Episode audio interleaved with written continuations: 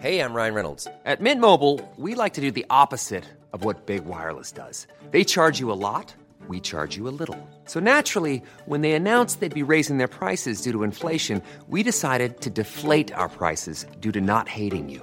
That's right. We're cutting the price of Mint Unlimited from $30 a month to just $15 a month. Give it a try at mintmobile.com slash switch. $45 upfront for three months plus taxes and fees. Promo rate for new customers for limited time. Unlimited more than 40 gigabytes per month. Slows. Full terms at mintmobile.com. Heraldo Radio, la H se lee, se comparte, se ve y ahora también se escucha.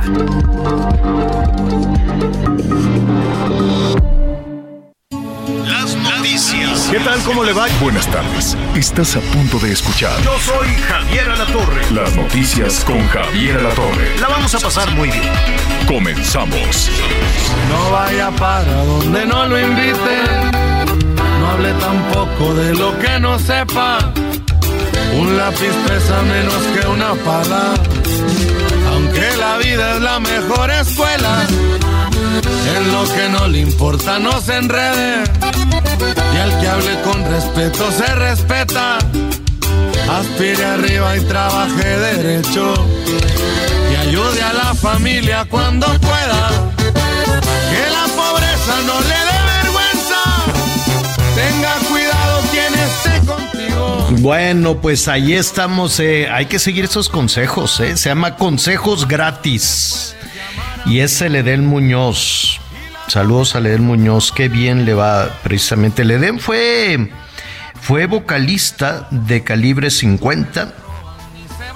Y pues uno de, de sus videos pues, le gana a los de Bad Bunny. Lo que pasa es que tiene más, ya sabe, más merchandising, más mercadotecnia y todo esto, el, el- el Bad Bunny, pero fíjese, hay una canción que se llama Chale, que a ver si nuestro productor nos la pone. Esta canción tiene 261 millones de reproducciones. De este tamaño es el trabajo que, que hacen nuestros paisanos. Qué bueno, me da muchísimo gusto. Y así lo estamos saludando esta tarde con el Edén, el Edén Muñoz. A ver, esta fue la de Chale. A ver, póngale. Estuviste con cualquiera por aclarar. Me anda faltando una peda quien jala conmigo. También que íbamos hasta que le avienta la mala palabra. A mí no me gusta, a mí no me gusta eso, me parece como ya muy, muy fácil de pronto, hasta en los discursos, hasta los políticos, eh, cuando se les acaba el vocabulario, cuando se les acaba el lenguaje, cuando se les acaban las palabras, pues se van a la, a la mala palabra, eso les pasa mucho a los políticos, o de pronto utilizan las mismas, las mismas frases eh, todo el tiempo en sus, en sus, este, en sus discursos. Qué gusto saludarlo esta tarde de martes. Hay muchísima información. Miguel Aquino, ¿cómo estás?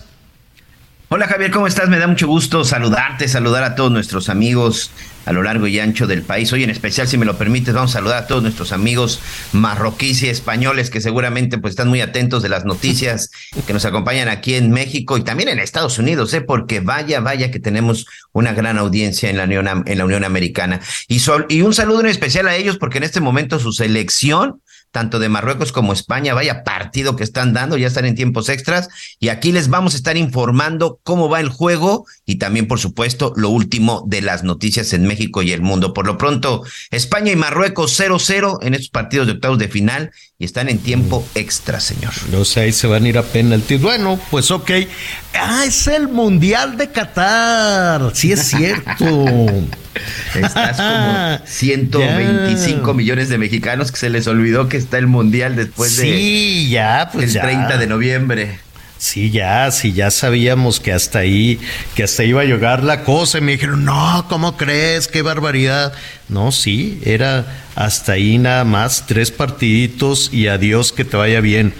La, la verdad es que, pues sí, nos gusta mucho el fútbol, pero pues mira, hay que ver el entorno, ¿no? Y el nivel que tiene, el nivel que tiene nuestro país, pues en algún punto mejorará y todos quisiéramos que mejorara, ¿no? Porque yo veo canchas de fútbol llanero por todos lados, con puro panzón jugando fútbol, eso es cierto, y, la caguama ahí a un lado, ¿no? Es más una, es más una actividad, este, pues, ¿cómo te diré? de de fiesta que deportiva, ¿no? En todas las, si te das cuenta, en todas las, en casi todas, en casi todas las canchas de fútbol llanero, pues se arma, se arma la fiesta y corren las caguamas y este, y pues no, no, no, no se ve que, que, que sean muy atléticos, pues, ¿no? Entonces, la verdad es que nuestros deportistas, pues, eh, ¿qué sería la última gran deportista? Bueno, sí hemos tenido algunos. Ahí está el Canelo, ahí está esta, eh, pues... El Checo Pérrez, ¿no? Incluso ahí está el Checo. el Checo Pérez. Exactamente. sí, sí, sí. Exactamente, la Ana Gabriela Guevara. Este, hay algunos clavadistas también, pero mira, en un país de 130 millones de personas, la verdad es que tenemos muy pocos muy pocos deportistas este, dedicados, ¿no? Como que saben que su carrera dura poquito, entonces dicen, no, mejor me, me, voy a orientar a, a, otro tema, me voy a orientar a otra, a otra cosa. Muy bien, bueno, pues eh, así estaremos en un ratito ofreciéndole también todo, todos los trabajos. En la Ciudad de México, atención todos aquellos que quieran ir a un juzgado, pues están en paro en las salas, este, en los juzgados civiles. En estos juzgados civiles es en donde, ah, pues vamos a trompicones, si no me equivoco, Miguel, porque primero con la pandemia, luego con que no querían trabajar, luego con que las filas, entonces se han atorado prácticamente todos los los juicios civiles que afectan sobre todo a mujeres, ¿no? Que afectan sobre todo a aquellas este, jefas de familia que están buscando pues las pensiones, la pensión alimenticia, los trámites de divorcio, en fin, tantos, tantos trámites que se tienen que hacer. Recuerdas tú que eran unas filas enormes, enormes. Bueno, pues otra vez cerraron.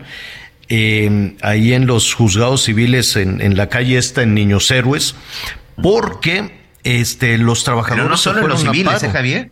Todos los edificios del Poder Judicial en este momento ya también están cerrados, incluyendo los que se encuentran en los reclusorios. Perdón por la interrupción. No, no, qué bueno. Entonces, yo creí que eran únicamente los civiles, porque por ahí empezó la situación. Ahora, estamos hablando del Poder Judicial de la Ciudad de México, ¿no? Única y exclusivamente el Poder Judicial de la Ciudad de México.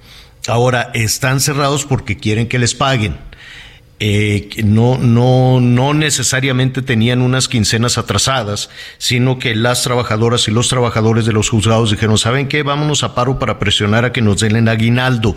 Creo que todavía están en tiempo, no, no, no, no El 20 de diciembre es la fecha límite para el pago de aguinaldos. Y entonces, ¿por qué bloquearon si la fecha límite es el 20 de noviembre? Ellos dicen que habían llegado a un acuerdo para que hoy se les pagara el aguinaldo, pero no solo eso, sino que se les pagara el mes completo que se les pagara la, la, les adelantaran el pago del día 15 y del día último.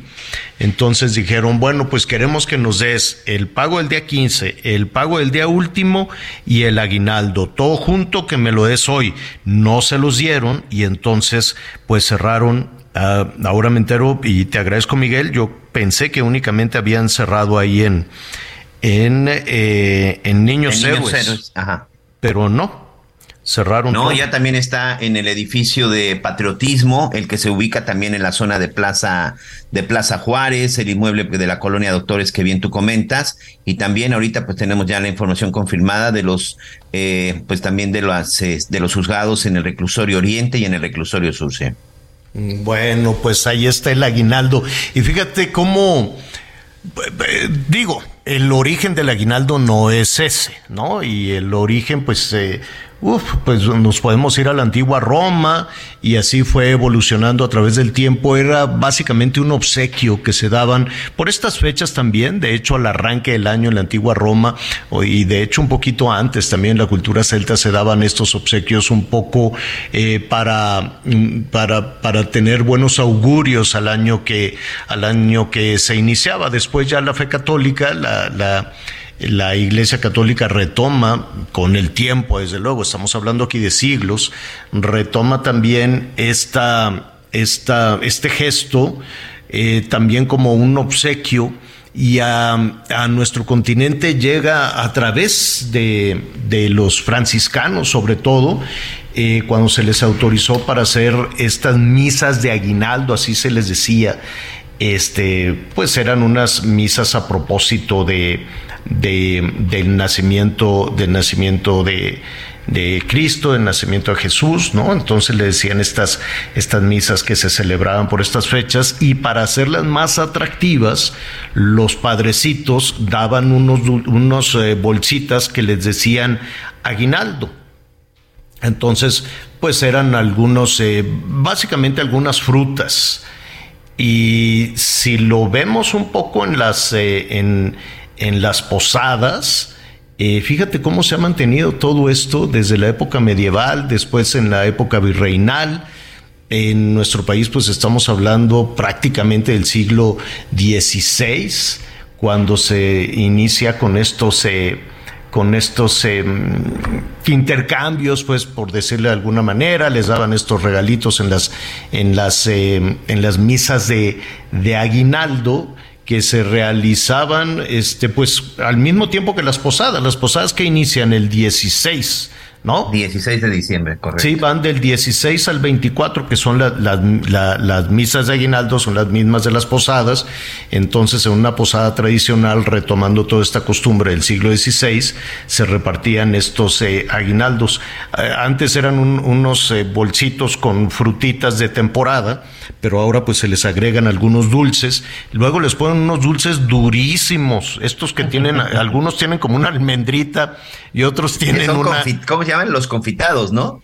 unos dulcecitos confitados más corrientes y este, pero pues ahí se los ponen pobres niños, ahí se andan amolando los dientes o si no nada más los chupan, unos que tienen así muchos colores hasta que llegan a la almendrita y otros tienen una este como cascarita de naranja y luego te ponen una caña que no sabes qué hacer con ella, ¿no? Este, porque está durísima también y te ponen, ¿qué más? Una mandarina, bueno, pues esa sí la agradeces. Ajá. Nuestro, nuestro compañero Carlos Juárez eh, en el estado de Tamaulipas me dice, es la colación y no les toca que siempre la mandarina está agria, los cacahuates secos y la caña seca, sí es cierto. sí es la colación, pero es un aguinaldo, ¿no? El aguinaldo es este, es este regalito que, que se les da a las, eh, a las personas. Ahora, déjenme investigar, creo, creo que esta, esta situación ya un político que se quiso pues no que se quiso, pero que, que avanzó con esto sucedió en Argentina y ya después se convirtió en un asunto de ley, ¿no? En una prestación y se le puso aguinaldo por la época, por la temporada. Entonces, eh, pero el origen, el origen es religioso desde luego en nuestro país, estamos hablando del siglo XVI, y después ya brinca a las cuestiones laborales, ya brinca a las cuestiones políticas, y ahora se, se ha convertido en una prestación, se ha convertido en un derecho que los mexicanos tenemos todavía esa fecha límite. ¿Hasta qué día? Hasta el 2022, sí, me decías, Hasta el 20 de diciembre se supone que es la fecha límite para la entrega, para la entrega del aguinaldo. En el, en la, en el tema de los trabajadores, este, sobre todo los sindicalizados del del Tribunal del Poder Judicial de la Ciudad de México están pidiendo aguinaldo, su bono anual y los vales de despensa. Dicen que les anunciaron que podrían ser entregados hasta finales de mes o incluso hasta enero y por eso es que están un poquito enojados porque por ahí les pasaron la información de que no iban a llegar en esta quincena, sino hasta fin de mes, señor. Híjole, bueno, pues eh, em, vaya, no se las están suspendiendo, ¿no? No, no, no, no. No, no, se las están suspendiendo. Simple y sencillamente no se las van a pagar en los tiempos acordados por el sindicato, que precisamente serían estas fechas, sino a fin de mes, que pues ya estamos hablando que pasando las fiestas navideñas o hasta enero del 2023. Bueno, pues ahí aguinaldo, bono de fin de año y vales de despensa. Oye, pues muy bien, esos caen muy bien. Cuide mucho, cuide mucho su dinerito porque aunque digan que la inflación que ya se dio y que quién sabe qué y que no sé qué tanto, no es cierto, está todo carísimo. carísimo. Yo no sé si tú lograste hacer una comparación ahora que fuiste a hacer estas investigaciones a, a Europa, Miguel, pero la verdad es que la, eh, algunas ciudades de nuestro país pues siguen siendo eh, pues tan o más caras que muchas de las capitales europeas, ¿eh? Pues te pongo nada más el ejemplo aquí en Cancún, señor. Cancún es una de las ciudades que hasta el momento, bueno, pues a mí me ha tocado pues ver y comprobar que es una ciudad cara, una ciudad en donde incluso pues es eh, difícil encontrar la mayoría, pues la mayoría de los productos y algunos productos son caros. Sí, eh, sabes, eh, hicimos sobre todo el comparativo, Javier, en el momento que te metías a, un restaurante. Evidentemente, pues el pago en esta zona de, en esta zona en Europa, pues son los euros. Y sabes qué, eh, no está muy disparado meterte a comer a un restaurante en la zona hotelera de Cancún eh, o en un restaurante, pues más o menos bien en Cancún, que comer en uno en Roma o en Milán, ¿eh? En promedio te vas gastando prácticamente lo mismo, señor, entre, entre 40 y 50 euros o si lo quieres ver, entre 800 y mil pesos. Ahí fue en donde me di cuenta que por lo menos entre Cancún y la zona de Milán o la zona de Roma no están tan disparados los precios, ¿eh? No estamos eh, más bajos que ellos, por supuesto. No, hombre, no, no, no, para nada. De la Ciudad de México lo hablamos. En fin, oiga, por cierto, al ratito lo voy a, le, le voy a decir de una eh, un comparativo más o menos de la de, de, cómo va aumentando los servicios, las rentas, qué tan cara es una ciudad, el comparativo de México se hace únicamente de la Ciudad de México respecto a otras capitales del, del mundo. Londres, Dubái, Los Ángeles, en fin. Este, a propósito de, la, de, de, que las personas se mueven para realizar el home office, ha, ha, llegado a nuestro país, no nada más a la Ciudad de México, a Monterrey, a Guadalajara, la misma zona de la Riviera Maya, muchísimas personas que dicen prefiero vivir en México que me sale más barato y cobrar en dólares, ¿no? Entonces realizan su trabajo a distancia, esta cosa que se llama home office, este, dicen, pues si lo tengo, si lo puedo hacer en mi casa, pues lo puedo hacer con un mejor clima o con un, o con precios que me salgan más baratos. Entonces se inundó la Ciudad de México, está llena de personas que básicamente vienen de los Estados Unidos. Y eso aumentó eh, eh, por ejemplo, las rentas, ¿no? Porque llegaban y decían, no, pues yo te pago un poquito más. En fin, eso al ratito le voy a decir cómo está el comparativo y, la verdad me sorprendí de lo caro que puede resultar algunas de, las eh, ciudades en México. Atención Monterrey, saludos a Monterrey. Van a batallar con el transporte un rato. Monterrey, Nuevo León, el Heraldo Radio 99.7 de la FM. Em, van a arreglar el metro Qué bueno antes de que suceda una tragedia, pero eh, dicen que le encontraron ahí unas fallas, yo no sé si está mal hecho o es un asunto de mantenimiento, pero el asunto es que nuestros amigos allá en Monterrey van a tener que encontrar alternativas pues este por un por un tiempo importante. Dani García, Daniela García, nuestra compañera allá en Monterrey, Nuevo León. Daniela, ¿cómo estás? Buenas tardes. Muy buenas tardes, Javier. Eh, pues justamente como bien lo mencionas, anoche se dio este sorpresivo anuncio por parte de las autoridades de Nuevo León que anunciaron el cierre temporal de seis estaciones de la línea 2 del metro por daños graves en su estructura.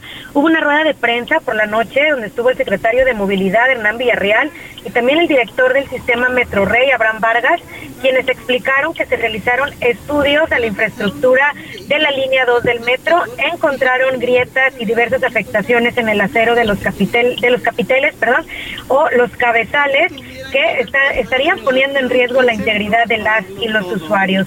Eh, y comentaron que la decisión que se está tomando es para salvaguardar la vida de los usuarios y que pues eh, les queda muy claro que actualmente los capiteles son unos polvorones que estarían a punto de deshacerse, por lo que lo más responsable consideraron es corregir esta situación. Y para esto pues necesitan cerrar y dar mantenimiento de entre dos a seis meses a estas estaciones. Ojo, Javier, porque las estaciones cerradas son Niños Héroes, Universidad, Anáhuac, San Nicolás, Santiago Tapia y Sendero. Son seis estaciones en total las que estarán cerradas los próximos dos a seis, a seis meses por parte de la autoridad. Ahora, también el titular de la Secretaría de Movilidad se detalló que los daños se presentan en al menos 168 capiteles que serán reparados en su totalidad y se irán reabriendo las primeras estaciones en los primeros dos meses. Esperamos que sea en el mes de febrero y la totalidad de las mismas espera que sea en un plazo de seis meses. Ahora, también importante comentarlo, estos cabezales fueron intervenidos en los pasados años 2017 y 2019 eh, únicamente con la aplicación de resina, lo que ellos consideran no es una reparación definitiva para el problema que presenta esta línea 2 del metro. Sí denunciaron que sería pues una problemática que tenía conocimiento las administraciones pasadas, pero no atendieron este proyecto de forma estructural, solo se inyectó resina, lo que no es una reparación definitiva y estaría poniendo en riesgo a los usuarios de esta línea 2 del metro.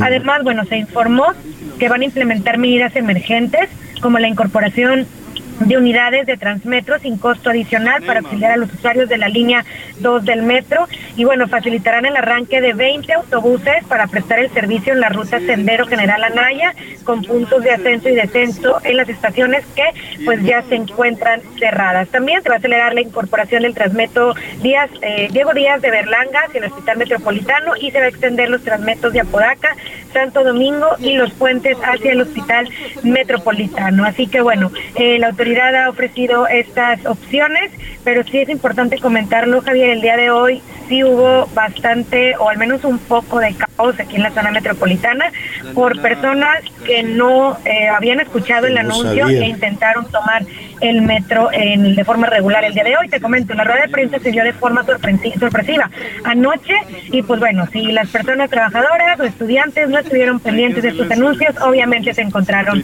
ante esta situación bastante sorpresiva para ellos. Oye, eh, Dani, bueno, pues vamos a estar pendientes y sobre todo orientar a nuestros amigos allá en, eh, en, Monterrey para conocer las alternativas. Esto, en principio se habla de que un par de meses, pero pues no se sabe, ¿no? Ya sabemos que de pronto las obras pueden, pueden durar un poquito más. Oye, Dani, em, ¿ya tienen candidato a la presidencia en Nuevo León? Ya, ya. Bueno, aspirante, aspirante, aspirante, aspirante, sí. Se están levantando las manos, Javier, por parte de algunas de las autoridades del Estado. Hablamos específicamente del... ¿Se fue? Bueno. Bueno, bueno. Se nos fue Creo Que se, Creo que se sorprendió tanto Dani que hasta se le cortó la llamada, señor, ah, de las declaraciones de su gobernador. Aquí lo que estamos diciendo es que Samuel García, desde ayer, de hecho, cuando estábamos hablando con algunos de los especialistas en el sentido de qué hacemos, ¿no? Con estas restricciones que los propios partidos políticos se impusieron en el 2007, si no me equivoco, donde decían, no, no, eh, no pueden hacer aquello, no pueden decir, ¿no? varias, de cosas, varias cosas y decíamos, bueno, no todo está en la caja de resonancia de la Ciudad de México. Allí está el gobernador de Jalisco y allí está el gobernador de Nuevo León. Y justo ayer precisamente este Samuel García dijo sí, yo sí quiero ser candidato. Ahora sí ya recuperamos a, a Dani. Daniela, me decías. Sí, Javier, justamente pues el día de ayer veíamos en esta convención del partido Movimiento Ciudadano eh, pues al gobernador Samuel García levantar la mano, decir al menos pues como que yo me apunto para ser uno de los candidatos de este partido que incluso pues lo comentaban eh, pues irían solos, irían solos, no irían en alianza, al menos eso es lo que decían ayer las autoridades de este partido, ¿no? pero mira, te voy a decir una cosa, les alcanzó para Jalisco, les alcanzó para Nuevo León, y esos son estados muy importantes. Así es, así es, y bueno, también pues mencionarlo, eh, no solo el Estado, sino también la capital, eh, Monterrey, es gobernada por Movimiento Ciudadano y algunos otros municipios aquí en la zona metropolitana y en el resto del Estado de Nuevo León. Así que bueno, pues sí, eh, ayer escuchábamos al gobernador Samuel García hacer o levantar la mano en este momento, ha habido reacciones por parte de algunos políticos locales, pero bueno, claro, seguiremos más adelante pues avanzando y dando puntual seguimiento a esto. A, Perfecto. Ya, ya veremos además cómo lo, cómo lo tomaron en, Nuevo León, ¿no? Ya lo veremos también cómo lo, cómo lo toma la ciudadanía, si se entusiasma, si no se entusiasma, si empiezan a pintar bardas. Aquí en la Ciudad de México un día las pintan, otros las tachan, uno, otro día los pintan, pero así se van, ¿no? Así se van ya con, con todas las bardas pintadas por lo menos con los eh, aspirantes de Morena, con las corcholatas. Pero bueno, ya estaremos ahí muy atentos a tus crónicas, Daniela. Muchísimas gracias. Pues esas mismas bardas las tenemos aquí, Javier, con los mismos aspirantes de Morena, así que pues habrá que buscar más bardas para pintar bardas. Oye, ¿y, ¿y no las quitan? ¿No, no las pinta Samuel? No, no, las, pintan entre ellos. No, por eso, pero no se las quita, se las deja. Sí, sí, sí, sí. Sí, se las dejan. Pero cambia de pues, un cambia de un eh, un suspirante a otro, Javier, de Morena. Ah. Un día es Claudia, otro Marcelo. Hacemos una pausa y volvemos.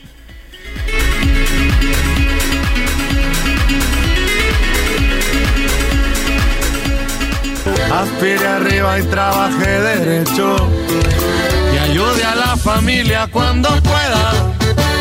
Que la pobreza no le. Tenga cuidado quien esté contigo. Que todo el mundo corre los no a todos les puedes llamar amigo. Conéctate con Javier a través de Twitter, arroba javier-alatón. Sigue con nosotros.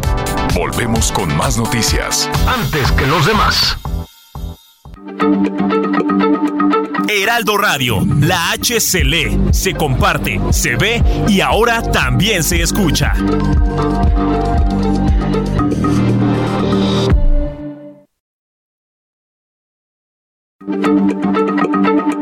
Heraldo Radio, la H se lee, se comparte, se ve y ahora también se escucha.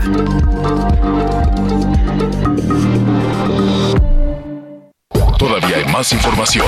Continuamos. Les traemos una oportunidad exclusiva. Dos unidades únicas en México de nivel 5 de blindaje. Llévate una Ford Expedition Limited 2022 o una Ford Expedition Max 2022. Entrega inmediata. Llámanos al 5521-284071 o visita nuestra agencia en Calzada de la Viga 1880, Mexicalcingo, Iztapalapa 09099 Ciudad de México solamente en Ford Calzada La Viga. Aprovecha. Las noticias en resumen. La secretaria de Seguridad Rosa Isela Rodríguez anunció que los reos que se amotinaron e intentaron fugarse del penal de Cieneguillas en Zacatecas serán trasladados a cárceles federales. Con la presencia del Frente Frío número 3 en territorio nacional, se espera que los próximos frentes 14 y 15 azoten con caída de aguanieve o nieve y temperaturas entre los menos 5 y 0 grados durante esta semana. Esto según el pronóstico del Servicio Meteorológico Nacional. El gobernador de Nuevo León, Samuel García, manifestó su interés de ser uno de los aspirantes a la presidencia de la República en 2024. Hoy el dólar se compra en 19 pesos con 14 centavos y se vende en 20 pesos con 23 centavos.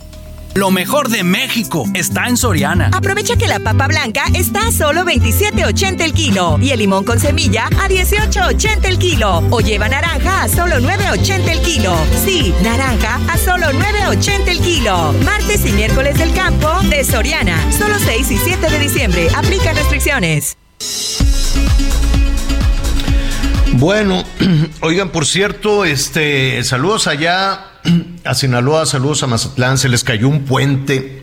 Habían trabajado en ese puente, pues estaba pésimamente hecho, pero pues desde luego decían, no, pues es que con lo que nos pasó, que con la temporada de lluvias, los huracanes, qué huracanes ni qué ventarrones, los ventarrones no, no tiran puentes, el agua puede ser, el agua pues, con, con su fuerza pero nada, ese puente ya sí, pues la verdad es que... 70% ya llevaba de avanzado de construcción. Puente en Quelite, Javier. En, el Quelite, Sinaloa. Entonces, este, pues nada, estaba mal hecho. Punto. Estaba mal hecho o compraron materiales muy chafas, yo no sé, yo no sé qué está pasando, o no hay materiales en el mundo, le van a hacer como con los chips ahora que, que si los chinos, que el COVID, y que no hay carros y que no hay chips, o por qué todo estará tan corriente y tan mal hecho, cuando no son calles que duran nada. Este, yo, yo no sé esta... Em, pues la denuncia que hizo el mismo presidente, por ejemplo, denuncie los baches porque está todo roto Cuando le toca al presidente un tramito de carretera, pues se da cuenta que está todo roto, pero pues nadie hace caso. Tú como ciudadano, ¿a quién le vas a decir que tapen el bache o, o que hagan algo por el estilo? Y los materiales son malísimos. Puede ser, este, los ingenieros mexicanos son muy buenos y andan haciendo cortinas de presas, ya andan haciendo carreteras y autopistas en los Estados Unidos. Hay empresas mexicanas que hacen segundos pisos y, y, este, ¿cómo se llama? Concreto, autopistas de concreto perfectas. Las hacen muy bien y además muy bonitas. Ah, pero esas mismas empresas las ponen a trabajar aquí y hacen unas porquerías Ve el segundo piso de la Ciudad de México, Miguel. Es, es ya qué bueno que acabaron las lluvias. Era accidente tras accidente. Se inunda nadie. Todo el mundo te dice, ¿cómo se va a inundar un segundo piso? Bueno, pues se inunda un segundo piso. Dicen, pues que no tiene pendiente. No, está mal hecho, ¿no? Y la planta baja es una, es una porquería. Y está todo roto y no sabes qué te va a caer de la planta alta. Y así te puedes ir recorriendo toda la ciudad te puedes ir, digo, todo, todo el país. Está todo lleno de hoyos y la infraestructura este, pues no sabemos cómo van a acabar. Se supone que para el año que entra van a terminar un, ¿cómo le dicen? Obra hídrica y ya va a quedar terminado Villahermosa y ya van a acabar las presas en Sinaloa y la presa del Zapotillo y el acueducto del Cuchillo. Tanta cosa que patearon el bote para el 23 que yo no sé, se la van a pasar en inauguraciones todo el año y van a inaugurar el tren Maya y van a, bueno, no, ya la refinería ya está inaugurada yo quiero suponer que ya está trabajando a toda potencia, ¿no? Porque ya la inauguraron este año, la refinería de Dos Bocas, ya eso, para cuando tú inauguras algo, cortas un listón, es porque ya acabaste, quiero suponer, ¿no? Y también van a inaugurar el transísmico, ese que se les rompió como galleta, ¿no? Todos los durmientes del tren. Este, ¿Y qué más? Pues van a inaugurar el líneas AIFA, aéreas. ya lo inauguraron. El AIFA ya está inaugurado, pero pues no se aparece ahí ni un alma. Ahora lo usan para ventas de pantalones de mezclilla y cosas por el estilo. Y la gente que vive por ahí cerca, pues lo usa también de paseo, porque hay un museo y no, no llegan aviones, pero pues llega gente más o menos a pasar el fin de semana, a darse la vuelta, entonces pues ya ponen algunos tianguis y cosas por el estilo. El hecho es que o son los materiales, o son los funcionarios, o son los presupuestos, ¿no? Porque dicen, no, pues como se ajustó el presupuesto, pues tuvimos que comprar un material muy chafa y pues ya se nos cayó el puente. Se les cayó el puente allá en este Sinaloa, ni modo, ya, ya lo reconocieron. Oiga, ya que andamos. El presidente también ya dijo eh, que lo van a reconstruir, van a reconstruir, aunque ya llevaban el 70% de avance, dice que es necesario reconstruirlo porque en esta zona prácticamente es el único puente que conecta pues esta zona entre Mazatlán Culiacán. Y también Javier dice que eh, y reconoció que era presupuesto del gobierno federal, que le había entregado a Sinaloa y que ellos eran los responsables de la obra y que se va a iniciar, que se va a iniciar una investigación. Oye, ¿quieres que te 200 millones de, pesos perdidos? Ajá. Hoy no es día de los inocentes, pero no, no quiero, a ver, quiero el día 28. ¿Qué opinas? ¿Qué opinas de esta de esta siguiente nota? A ver. La diputada María Clemente García Moreno, del grupo parlamentario de Morena, en medio de todo lo que está sucediendo entre la meningitis, los problemas de salud, la falta de infraestructura, las cuestiones de seguridad, las cuestiones de educación, en la cuestión de la inflación, en medio de todo esto que está sucediendo y que urge y que si la reforma electoral y que el tema de los feminicidios y que la violencia, ¿sabes en qué se puso a trabajar la diputada de Morena, María Clemente García Moreno? Acaba de subir un punto de acuerdo para exhortarle a la Secretaría de Relaciones Exteriores a declarar como persona no grata al ciudadano de nacionalidad argentina y español, Lionel Andrés Messi, conocido como Leo Messi, por lo sucedido, según ella, en Qatar después del partido con la selección de México. Ya no voy a leer todas las cosas que, que, dice su dictamen, pero es verdaderamente increíble, Javier, que alguien esté sentado en un curul en la Cámara de Diputados pagándole de nuestro de nuestros impuestos, gastando todo su presupuesto para que este este tipo de diputados, este tipo de legisladores se pongan y dediquen su tiempo para hacer este tipo de declaraciones absurdas y ridículas.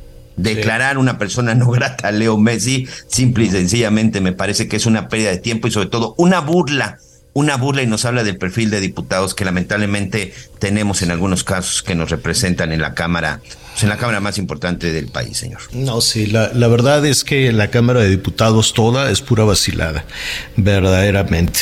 Oiga, eh, saludos a nuestros amigos allá en, en Sonora porque que ya hemos estado repasando este fin de semana ha sido tremendo. Ya vimos la, la, situación en Zacatecas, la situación en Guerrero también. Ahí en un antro mataron como, como cinco o siete personas, si no me, si no me equivoco. Fue también una situación terrible en, en, Guerrero. ¿Qué quiere que le diga de Zacatecas? Que el asunto simple y sencillamente no, no se le ve una solución pronto a esta situación. Pero en San Luis Río Colorado, Sonora, yo no, yo no me imagino, Miguel, cómo eh, cualquier nivel de autoridad, a mí me queda muy claro que el presidente municipal, quiero suponer, no sé si tiene la capacidad el presidente municipal de San Luis Río Colorado, de contener a una banda de sicarios. Pero cuando decimos una banda no es que lleguen en una troca, que lleguen en un, en un vehículo, no, 50. No puede detectar la Policía Federal, el Ejército, la Marina o, la Policía Estatal, no sé qué niveles de, seguridad se tienen allá en Sonora, no pueden detectar un convoy de 50 vehículos con sujetos armados. ¿No se dieron cuenta de, de esa situación? ¿Y qué fue lo que pasó después de que ese convoy se dirigió hacia San Luis Río Colorado? Bueno, pues lo vamos a, lo vamos a platicar en este momento. Fue una una matazón ahí tremenda, desde luego, y vamos con nuestro compañero Gerardo Moreno, corresponsal del Heraldo Radio allá en Sonora. Paisano, ¿cómo estás, Gerardo? Buenas tardes. Hola, ¿qué tal, Javier, Miguel? pues qué gusto saludarlos desde acá, desde Sonora, pero pues como bien comentas, pues eh, para reportar pues terribles hechos que han sucedido aquí en nuestro estado, y pues efectivamente este fin de semana específicamente durante toda la mañana del sábado pues se registraron varios enfrentamientos armados. Las autoridades eh, confirman que es entre dos bandas eh, criminales antagónicas que se disputan pues esta región ubicada entre San Luis Río Colorado, Sonora y Mexicali, Baja California, donde pues el resultado te platico que es hasta ahorita 10 personas sin vida en esta jornada violenta entre ellos un menor de edad. Y como bien platica, luego de estos enfrentamientos, pues el día de ayer el alcalde de San Luis Río Colorado, Santos González Yescas, cuestionó cómo es posible que ninguna autoridad estatal y federal pues haya sido alertada de este imponente convoy de vehículos, de más de 50 vehículos eh, de personas armadas con eh, armas de alto poder que estuvieron circulando desde Ciudad Coahuila, Baja California, que fue donde se presentó el primer enfrentamiento armado hasta el ejido Luis de Sánchez, esto aquí en el estado de Sonora, e incluso llegaron a la propia ciudad de San Luis de Colorado. Como te adelantaba, el reporte final es que se tiene, por lo menos del lado de Sonora, siete personas sin vida, cinco de ellas fueron asesinadas en la comisaría de Luis de Sánchez y dos más en la ciudad, porque como te platicaba, pues el enfrentamiento también se llevó a cabo en la ciudad donde se realizaron varios ataques a varios comercios locales del San Luis Río Colorado, donde pues se presume que se vendía droga al narcomenudeo y también se alertaba de la instalación de maquinitas tragamonedas que sabemos que son ilegales pero que siguen estando en estado eh, en los negocios locales pues apoyadas según eh, reportes por los grupos criminales. Eh, con esto te platico pues se suman eh, a las tres personas que fueron asesinadas en Baja California para dar un total de 10 muertes, eh, Javier, en esta jornada violenta del sábado. Y pues el alcalde con desesperación dice, ¿cómo es posible que no se haya dado cuenta de este impresionante movimiento de personas armadas en esta región? Ya por último te platico el último reporte que da la Secretaría de Seguridad Pública y es que nos aseguran que van ocho personas detenidas Cuatro de ellas fueron en el momento de los hechos, dos más en fragancia con armamentos y dos más a través de cateos que se realizaron en San Diego, Colorado, donde hasta el momento ya se han asegurado 49 vehículos terrestres y acuáticos, además de un importante arsenal de armas largas, armas cortas, chaleco balístico, una granada y varios cargadores. Así la situación de violencia por este enfrentamiento de dos bandas criminales antagónicas allá en San Diego, Colorado, aquí en Sonora, Javier. Cuando dices dos bandas criminales, eh, ¿te refieres a los mayos y a los chapitos? Es el, según los reportes de, los colegas locales, es precisamente ese enfrentamiento que se está dando. Sabemos de dos bandas que pertenecen al equipo del cártel del Pacífico, pero al parecer se están disputando aquí la zona, en, en el estado de Sonora, y pues este enfrentamiento armado presuntamente está eh, pues protagonizado precisamente por el grupo de los chapitos enfrentando a la gente del Mayo Zambada por esta zona que está pegada entre Mexicali, Baja California, San Luis Río Colorado, Sonora, aquí en la frontera norte del país. Oye, em, sabemos la eh, la identidad de las víctimas, es decir, y esto y esto te lo pregunto porque uno supondría que de las 10 víctimas, entre los que hay también un menor de edad, si es un enfrentamiento entre bandas rivales, las víctimas, los lesionados, los muertos, ¿eran integrantes de estas bandas rivales o eran también civiles, eran ciudadanos que, que quedaron allí en la refriega? Por lo menos lo que se tiene confirmado es el, menor de edad que resultó eh, muerto en estos ataques hacia los negocios de San Luis de Colorado, pues era víctima colateral de estos hechos ya que también estaba junto a otros dos menores que resultaron también lesionados. Hasta el momento no se ha confirmado precisamente si las personas que fueron asesinadas en su totalidad se trataría de integrantes del crimen organizado, que es el, discurso que manejan aquí en el Estado de Sonora las autoridades, que la mayoría, el 98% dicen ellos, que las personas que han sido eh, víctimas de homicidio doloso son integrantes de bandas criminales o estuvieron poniéndose en esta situación de riesgo. Sin embargo, pues eh, hubo una gran cantidad de heridos, hablamos de alrededor de 15 personas lesionadas, pues eh, muchos de ellos también víctimas colaterales de estos ataques armados que, se platito, sucedieron a horas de la mañana y en las principales calles de estas comunidades. Finalmente, eh, estamos con Gerardo Moreno, nuestro compañero corresponsal allá en Sonora. Dime algo, ¿dijo algo el gobernador? ¿Está ahí en Sonora? Porque acá en la Ciudad de México, me queda claro que de pronto el gobierno federal solo ve temas de la Ciudad de México, de pronto para el gobierno federal Sonora les puede quedar absolutamente lejos, pero ¿alguien dijo algo de todo esto? Me refiero a, al gobierno del estado o les llegó alguna información del gobierno federal, del ejército, de la Guardia Nacional. A veces habla que el caso se ha traído ya por la Fiscalía General de la República, la delegación aquí en el Estado de Sonora, para encabezar las investigaciones alrededor de estos casos, principalmente por la cuestión de los establecimientos donde se venden drogas y por la cuestión de las armas de alto poder. Las autoridades hasta el momento que se han comunicado a través de boletines o redes sociales el gobernador hoy, el día de hoy, se encuentra justamente en la Ciudad de México para encabezar el tema de energías renovables, del plan Sonora de energías renovables. Sin embargo, el día de mañana ofrecerá una rueda de prensa aquí en el estado de Sonora, donde seguramente se abordará este tema, ya que sí, como bien lo comentas, puede alto impacto no solo aquí en la región de, de Sonora y Baja California, sino a nivel nacional. Bueno, pues estaremos pendientes de lo de la información que surja. Gerardo, muchísimas gracias. Nada más dime algo, son las 9 de la mañana con 45, 47 minutos. ¿Así es?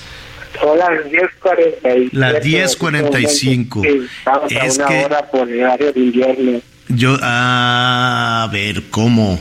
Es que yo ya traigo un lío con los horarios. Sí, eh, y con esos cambios se están haciendo más.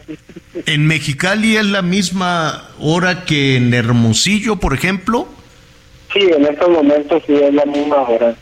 O sea, no son las nueve, son las diez. Son las diez, así es.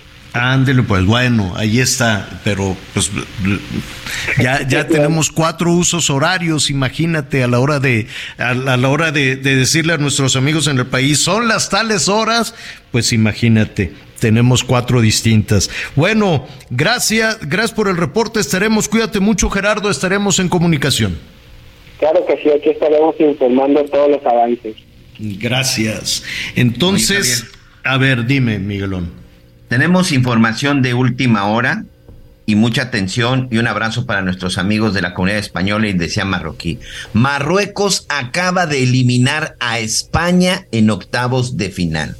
Marruecos está haciendo historia, terminaron 0-0, se fueron a tiempos extra, llegaron a los penales y España falló tres penales, señor.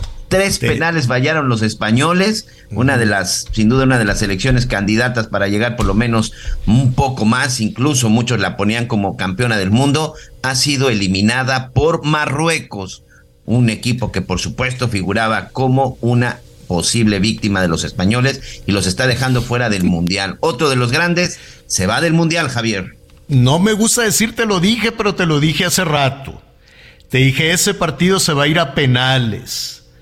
Pero, pues uno también suponía que los españoles estaban más bravos en, en, los este trayazos de los penales, pero no. Tres fallaron, los tres penales que tiraron, los tres fallaron. Y Marruecos metió cuatro de tres.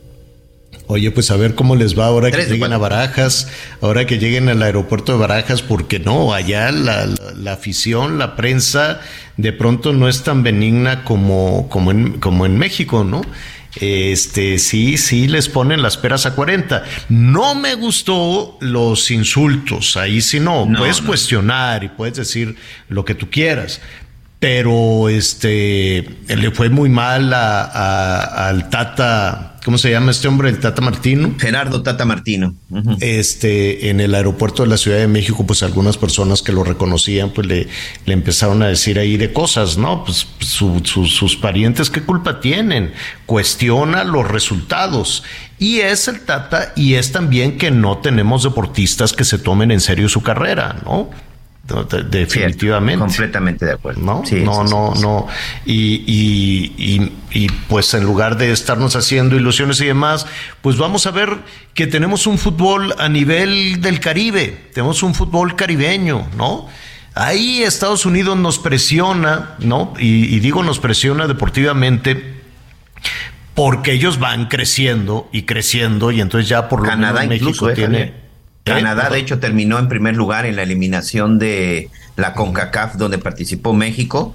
Y Canadá también ha tenido un crecimiento importante gracias a la liga que se ha implementado entre Canadá y Estados Unidos. Exactamente. Entonces, esperemos que eso sea una presión para que los deportistas mexicanos digan, oye, pues este, además de, del carro, de la novia y de, ¿no? Porque la percepción que tenemos de, desafortunadamente, la percepción que tenemos de algunos deportistas mexicanos, de algunos futbolistas, eh, y no nada más futbolistas mexicanos, es que son un poquito, este, excéntricos, por decirlo alguna, de alguna manera elegante, y no los percibes, este, como atletas, los percibes que se dan una buena vida, los coches, las novias, las marcas, las ropas, ¿no? No te los imaginas este como un ejemplo de deporte, desafortunadamente, Miguel. Sí, y, ha habido muchos casos y muchos ejemplos en donde lamentablemente se ha visto que prefieren más de pronto la fiesta. No todos, ¿no? La verdad es que hay jugadores que valen todavía la pena. El Chucky Lozano, y yo pondría al Chucky Lozano aparte de todos los demás, incluso al propio Alexis Vega, pero de ahí en fuera sí, lamentablemente creo que no entendieron, no entendieron el, el, el, compromiso que tenían al ponerse la camiseta de la selección y también no entendieron, Javier, que era el momento en el que se podían mostrar para salir y hacer algo. Algo se tiene que hacer con el fútbol mexicano y sobre todo algo se tiene que hacer porque es el deporte más querido y el deporte más apreciado. Ayer aquí lo decíamos, el, el fútbol hasta el día de hoy es lo único que ha logrado unir a los mexicanos, más allá de chairos, fifís, aspiracionistas y todo lo que hoy existe, que gracias a los políticos estamos divididos, creo que el fútbol sí ha sido la excepción y creo que sí debemos de levantar la voz para que se haga algo, se haga algo al respecto. Más allá de los culpables, creo que es darle la vuelta a la página y ver verdaderamente chavos que estén creciendo y sobre todo chavos que, bueno, que sí sientan y sepan lo que es ponerse la camiseta de la selección mexicana, Javier. Claro, no se trata de personalizar, como tú muy bien señalas, no se trata de personalizar. Cuando se, cuando se dice quiénes son los culpables, es eh, qué falló, no es a quién vas a linchar sino qué falló, en dónde se puede ajustar, en dónde se puede aprovechar el talento, ¿no? En dónde pueden llegar nuevas generaciones, nuevos nombres, nuevos deportistas de diferentes partes eh, del país y cómo vas a orientar y vas a guiar la carrera de estos eh, personajes, de estos futbolistas. Y tienes cuatro años, ¿no? Para volver a construir la ilusión y claro que les vamos a creer y claro que nos vamos a emocionar y claro que con los torneos locales también de nueva cuenta nos vamos a, emocionar porque pues esto forma parte de nuestra cultura popular, ¿no? Entonces el asunto es que nos damos unos frentazos, ¿no?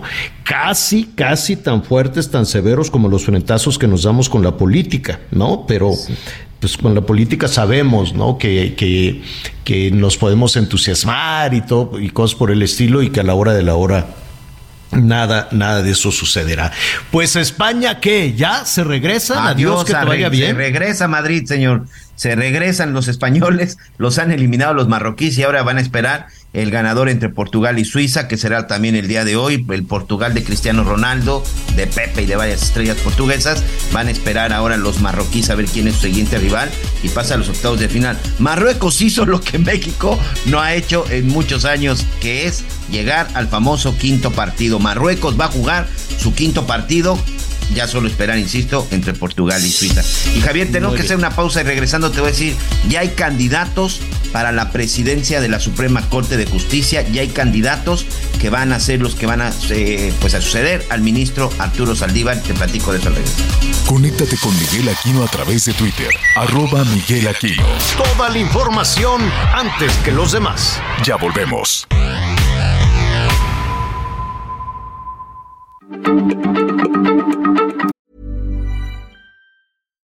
Millions of people have lost weight with personalized plans from Noom, like Evan, who can't stand salads and still lost 50 pounds.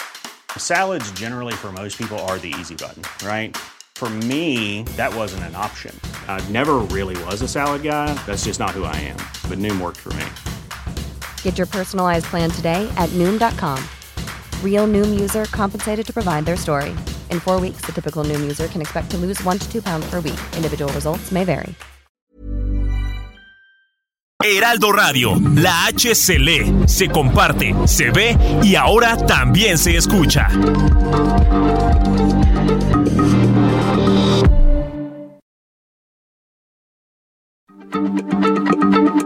Heraldo Radio, la H se lee, se comparte, se ve y ahora también se escucha.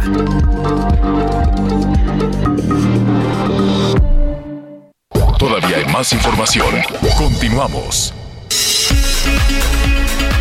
Bueno, hay una hay una tragedia que le hemos dado eh, seguimiento desde el principio con este tema de la meningitis en, en Durango. Hay 22 eh, personas muertas, en su mayoría mujeres hasta el día de ayer. Esperemos que ahí se detenga, pero eh, todavía hay algunas personas en terapia intensiva. Hay 71 casos confirmados y los casos confirmados siguen subiendo porque este hongo que ha provocado la meningitis, que ha provocado el, fallecimiento de estas personas, tarda mucho tiempo en su incubación tarda mucho tiempo en desarrollar la, meningitis. Y cuando decimos tarda mucho tiempo me refiero a periodos de pueden ser dos meses tal vez. Pero además de esto, se están eh, sumando, Miguel, algunos casos ya en Guanajuato. Hay también una situación de alerta sanitaria en Aguascalientes y todo esto apunta a que independientemente de las decisiones que se están tomando en Durango, donde ya se giraron órdenes de aprehensión, la pregunta es si las órdenes de aprehensión se tendrían que girar a diferentes instancias porque al parecer esto, esperemos que, que se contenga, esto podría afectar también en otros, en otros estados del país. Corrígeme si me equivoco en lo que establecemos comunicación con la fiscal general del estado de Durango, Miguel. Sí, Javier, y sobre todo, bueno, lo que se está revisando en este momento es cómo se están dando estos contagios. En Guanajuato, por ejemplo, se tienen detectados 15 casos de meningitis aséptica y lamentablemente ya hay cuatro personas que perdieron la vida. El propio secretario de Salud del Estado, el doctor Daniel Díaz, dijo que de los nueve o diez casos que ya se detectaron este, de parálisis facial, eh, en el Instituto Mexicano del Seguro Social, bueno, en este momento también están revisando y están tratando de descartar que tenga que ver la relación o que tenga que ver con el asunto de meningitis. Pero es un hecho de que también hay un brote importante, pero lo más grave, Javier, que también están falleciendo personas y por lo menos ya son cuatro cuatro casos en el estado en el estado de Guanajuato. Ahorita, bueno, también como decían las autoridades, platicamos con algunas autoridades de Guanajuato este por la mañana para tratar de, de, confirmar la información que te estoy diciendo. Y dice que bueno que en este momento para ellos lo más importante no solamente es detectar cómo es que llegó esta, eh, que llegó la meningitis, cómo es que se está dando esta, pues no le queremos llamar todavía epidemia, pero cómo están dando estos brotes. Y también, bueno, lo más importante es detectar que no hubiera otros casos y el aviso a la gente que si en algún momento tienen algún problema o si en algún problema, en algún momento presentan algunos síntomas, por supuesto que acudan a su clínica más cercana, Javier. Y esto, desde luego, abre abre muchísimas, abre muchísimas interrogantes que queremos platicar en un momento más con la fiscal de Durango. ¿A qué, vamos con, ¿A qué vamos con toda esta situación? Mire, desde que se empezaron a detectar estos casos, se había presionado a que la COFEPRIS se apurara un poco a saber qué fue lo que sucedió, si se trata del medicamento, si se trata del laboratorio, eh, si se trata precisamente de, cuando decimos el medicamento, es esta anestesia que utilizó, se utilizó en un procedimiento conocido como raquia, sobre todo para eh, algunas mujeres que se someten a, a cesárea para el nacimiento de sus hijos y al paso del tiempo van desarrollando los síntomas de esta meningitis. No es un asunto inmediato, no es un asunto que sucede ah, en, en, el quirófano y ese mismo día comienzan a presentar los síntomas. No, tuvo que pasar tiempo. Pasaron por lo menos 40 días, pasaron por lo menos dos meses y las personas que estuvieron expuestas a este hongo comenzaron a, desarrollar los síntomas, unos muy fuertes dolores de cabeza, entre otras cosas, y después se les detectó o se les diagnosticó la meningitis. Em, eh, ya se sabe, ¿no? Que es una meningitis este, provocada por un, por este, por este hongo. Ahora, ¿Qué hicieron en Durango? La fiscalía giró siete órdenes de aprehensión contra los dueños de los hospitales. Ya son 22 personas muertas, 71, más o menos 71 personas eh, que continúan, que continúan hospitalizadas. Pero hay entonces, cuando se abre esta situación en Guanajuato, en Aguascalientes y se habla del medicamento, pues puede haber todavía algunas interrogantes. Le agradezco a la fiscal del estado de Durango, Sonia Yadira de la Garza, esta comunicación. Fiscal, muy buenas tardes. Muy buenas tardes, Javier. Eh, eh, a propósito de estas siete, eh, siete órdenes de, de aprehensión, ¿qué, ¿Qué, es lo que motiva que, las órdenes de aprehensión se giren contra los dueños de los hospitales? Bueno, Javier, en los casos de los dueños de los hospitales no solo son dueños, también son administradores de los hospitales ellos mismos. Ah, ok. Y eh, el tema principal, bueno, que la meningitis no se generó por un tema de enfermedad simple como puede suceder en muchos casos. La meningitis se puede dar por cualquier circunstancia y resulta ser una enfermedad. Aquí eh, la Secretaría de Salud empezó a detectar de manera típica varios casos de meningitis y de personas que habían sido sujetas a una cirugía en hospitales privados, inicialmente en uno, en el cual eh, todas ellas habían sido sujetas a una punción este para la colocación de anestesia. Es un bloqueo eh, que se hace en la raquia para el procedimiento anestésico. No todos los casos son de cesárea, algunos casos son de diferentes tipos de cirugías. una fractura o cosas así. Casos de menores, así es. En el caso de, del varón que desafortunadamente perdió la vida, era un retiro de materiales de ortopédicos. Eh, en estos casos se determinó y se detectó que el medicamento en común utilizado en todos y cada uno de ellos fue la bubacaína. Ese medicamento en su momento fue puesto en cuarentena por parte de la COFEPRIS. La COFEPRIS, al igual que la Fiscalía, como la COPRISET, intervinieron en el hospital eh, inicialmente señalado, eh, se hizo el aseguramiento de medicamento, el cual tuvo que ser enviado para estudio al laboratorio de la COFEPRIS, el laboratorio Kayak del cual se recibieron resultados este día 2 de diciembre, en el que se determinó que una vez que se realizó el estudio y el cultivo de dicho medicamento, se determinó que no hubo crecimiento de hongo. Por lo tanto, la COFEPRIS eh, manifiesta y señala que los lotes asegurados no tenían hongo.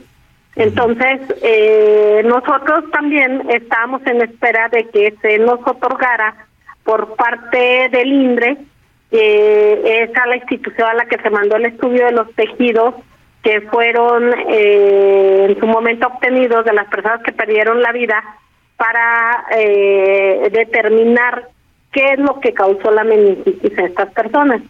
Y en un momento previo se emitió un dictamen parcial por parte del INDRA para determinar qué, qué era un hongo, qué tipo de hongo, y cuál era eh, el tratamiento indicado y que fue un acuerdo que se tomó con las autoridades federales cuál sería el tratamiento indicado. Sin embargo, para determinar de manera eh, contundente que la causa de la muerte fue una meningitis, pero provocada por un hongo, y ese hongo, pues, eh, a todas las hipótesis que se tienen, en todos los casos de las personas positivas, se introdujo de alguna manera u otra al hacerse los procedimientos anestésicos. Al descartarse que el medicamento de la bubacaína pudiera tener ese hongo, también se tienen en estudio otros medicamentos, como es la morfina y como se tiene la lidocaína.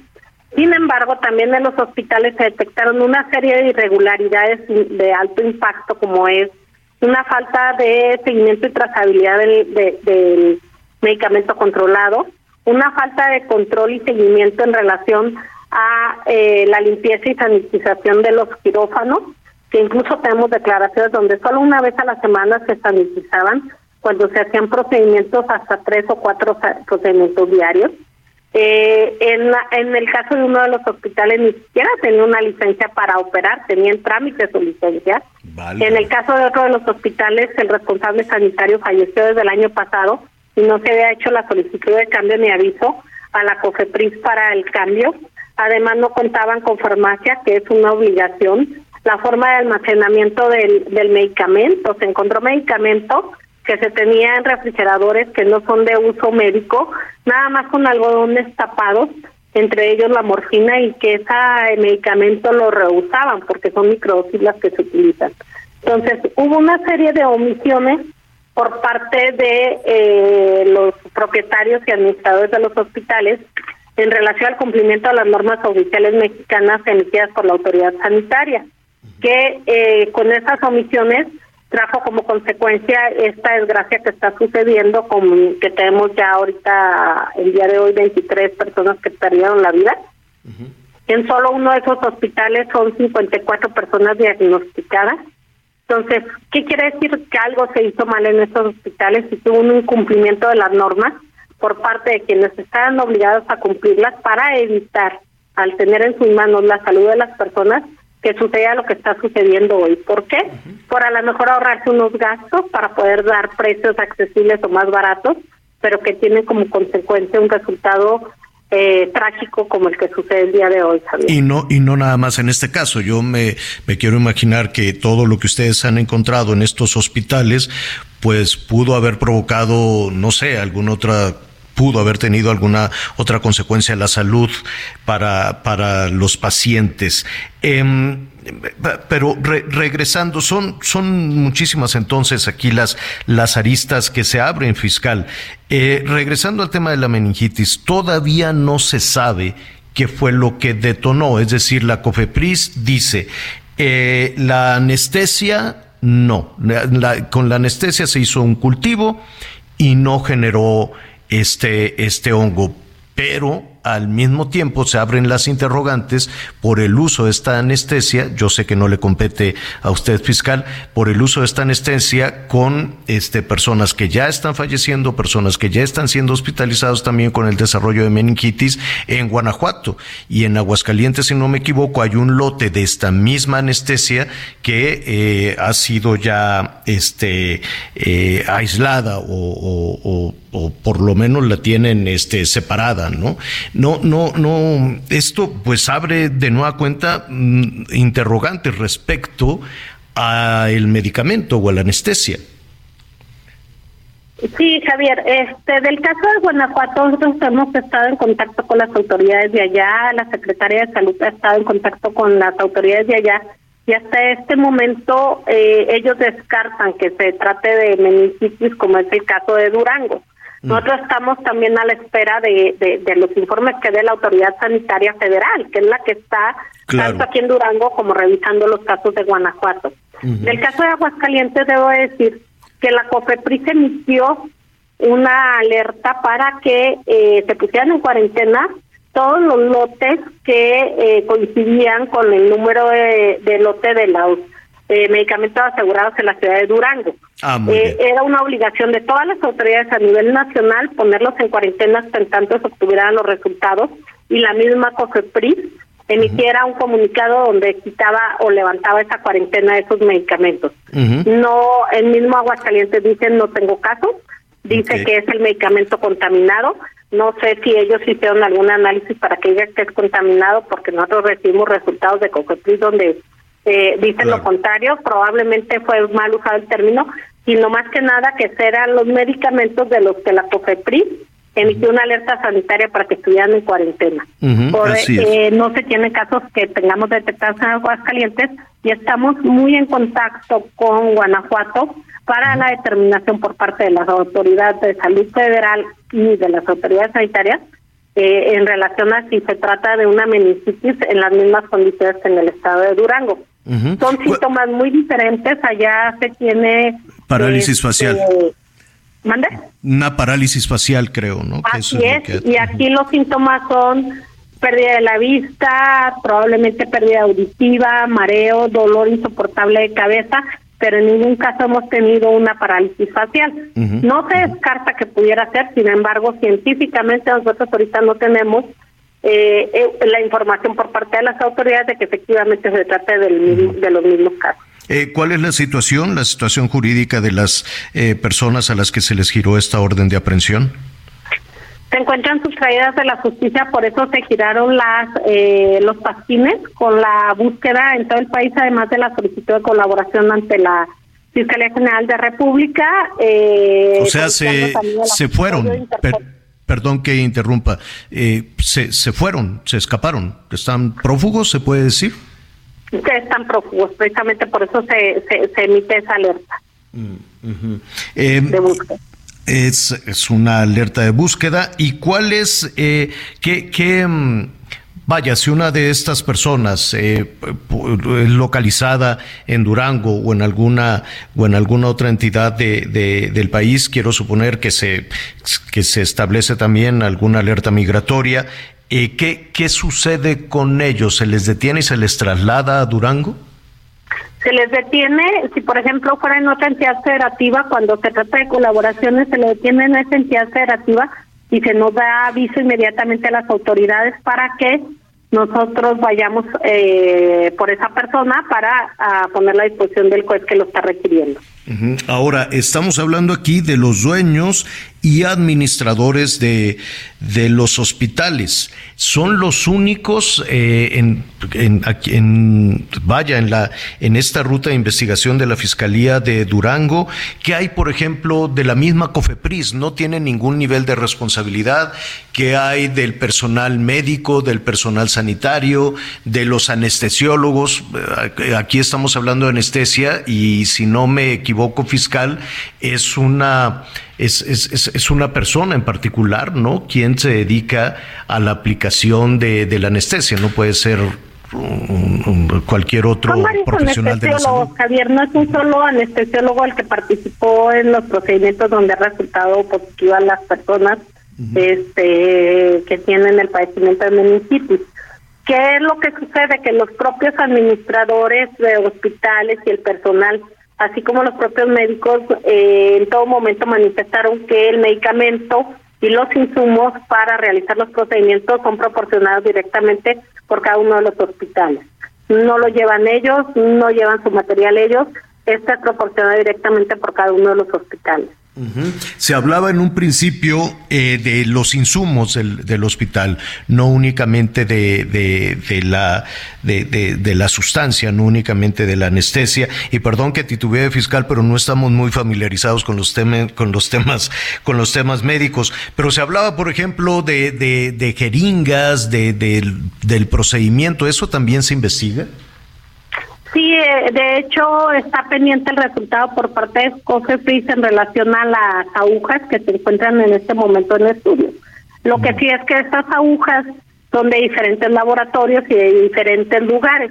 Si pudiera haber sido el uso de las agujas, probablemente no sea precisamente por el tema desde la fabricación, sino que también como lo la hipótesis que se tiene del mal manejo del medicamento al momento de los procedimientos. ¿La COFEPRIS no tiene ningún nivel de responsabilidad? que se investigue? Bueno, que nosotros vamos a, hacerle, también estamos integrando, investigando en una línea por separado en relación a, este tema, porque probablemente servidores públicos obligados a hacer la verificación del funcionamiento de esos hospitales fueron omisos en hacerlo. Y en su momento también eh, de existir una responsabilidad se procederá con ellos. Estamos viendo la, las verificaciones que se hicieron, si se hicieron observaciones y en su momento qué hizo la autoridad sanitaria para impedir el mal funcionamiento de estos hospitales. Finalmente, fiscal, ¿hay alguna denuncia formal presentada, pues no sé, por el esposo de alguna de las víctimas, familiares de algunas de las víctimas? Sí, Javier, tenemos 44 denuncias presentadas por directamente por familiares de las víctimas. Algunas de las víctimas también comparecieron con síntomas leves a presentar su denuncia y tenemos una específica presentada por la Secretaría de Salud, este contra quien resulte responsable por eh, los casos o, en general que estuvieran sucediendo y las personas que pudieran resultar y las que en ese momento ya estaban diagnosticadas. Mm, es una situación muy compleja, compleja fiscal. Le agradecemos eh, muchísimo y nos gustaría que nos permitiera seguir en comunicación con usted. Eh, ¿Quiere agregar más a propósito de lo que está haciendo la fiscalía en este caso, en Durango? No, agradecer a su auditorio, este Javier, y sí comentar, pues no es una investigación eh, tan simple, es un caso atípico, totalmente diferente. Ah, hubo un caso en Estados Unidos, en Massachusetts, hace muchos años y que incluso a las autoridades de Estados Unidos pues sí les costó este un tiempo determinar responsabilidades y dónde surgía esta situación. Nosotros eh, hemos sido respetuosos de los tiempos de la autoridad sanitaria y quienes son los que tienen el laboratorio autorizado para emitir los resultados tanto de las necropsias científicas como de el resultado de análisis de las agujas y de los diversos medicamentos que fueron utilizados, así como de superficies y los diversos lugares de, de los propios quirófanos, Javier. Claro, Agradecer Este, la entrevista. No, al contrario, fiscal.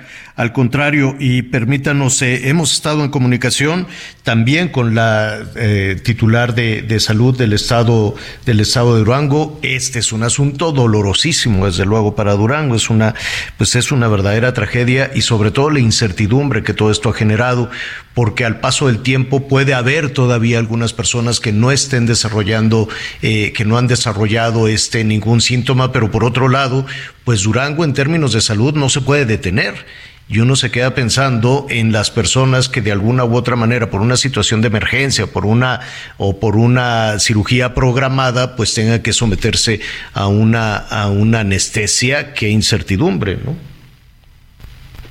Sí, es algo muy lamentable y muy doloroso para Durango, para nosotros como autoridades. Yo creo que, pues, la mayoría eh, tenemos algún conocido que hoy por hoy está padeciendo esto y desafortunadamente se lo debo decir Javier la mayoría de la gente este familiares son gente humilde que hicieron un esfuerzo sobrehumano para juntar este una cantidad de dinero para operarse en un hospital privado para que tener un mejor servicio y sin embargo pues le resultó esta circunstancia tan desafortunada este eh, eh, que, hoy están padeciendo. El gobierno del estado está tratando de apoyar a las familias en todo lo posible, este a, a, los niños este huérfanos que quedaron de esta tragedia.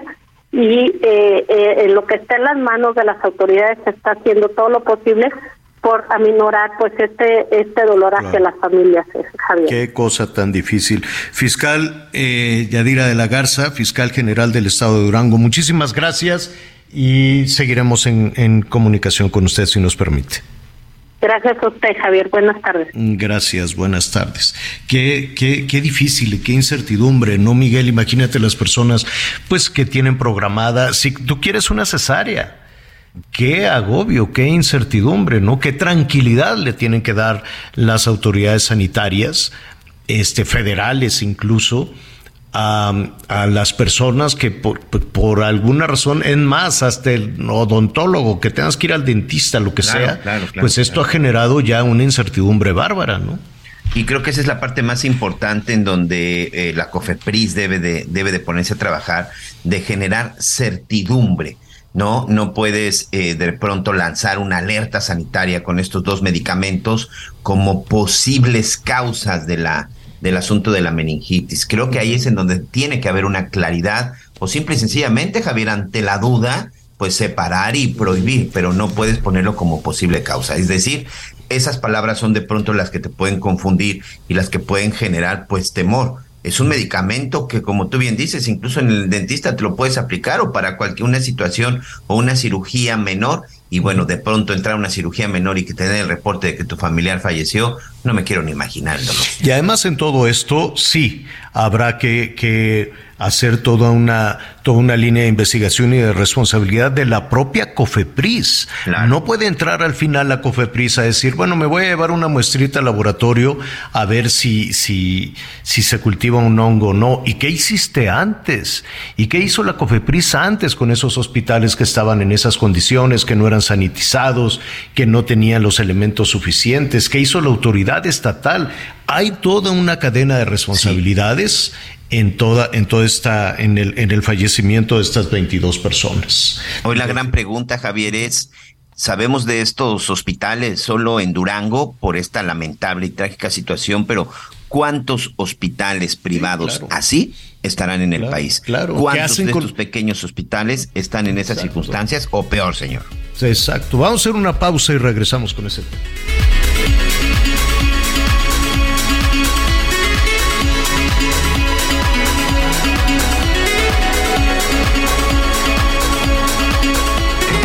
Conéctate con Javier a través de Instagram. Arroba Javier-Alador. Sigue con nosotros. Volvemos con más noticias. Antes que los demás. Heraldo Radio, la H se lee, se comparte, se ve y ahora también se escucha.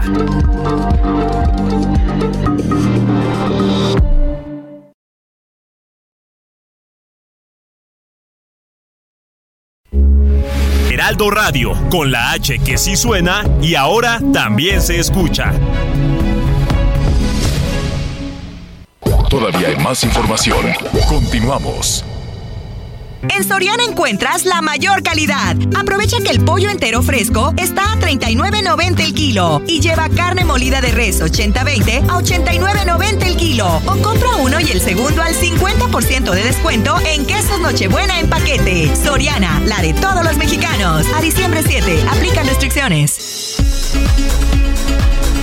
Muy bien, muchas gracias. Continuamos, continuamos con más información y mucha atención porque de acuerdo con el calendario de la Secretaría de Educación Pública, los alumnos de nivel básico tendrán una semana extra de vacaciones de fin de año comparado con los ciclos anteriores, sobre todo a partir de la pandemia. Las vacaciones que están programadas del 19 al 30 de diciembre. Sin embargo, la SEP tiene programados talleres intensivos para docentes en la primera semana de enero, por lo que se va a retrasar el inicio de las clases y esto podría ser después de la celebración de Reyes Magos. Con esto y más, vamos a hacer juntos un recorrido por el interior de la República.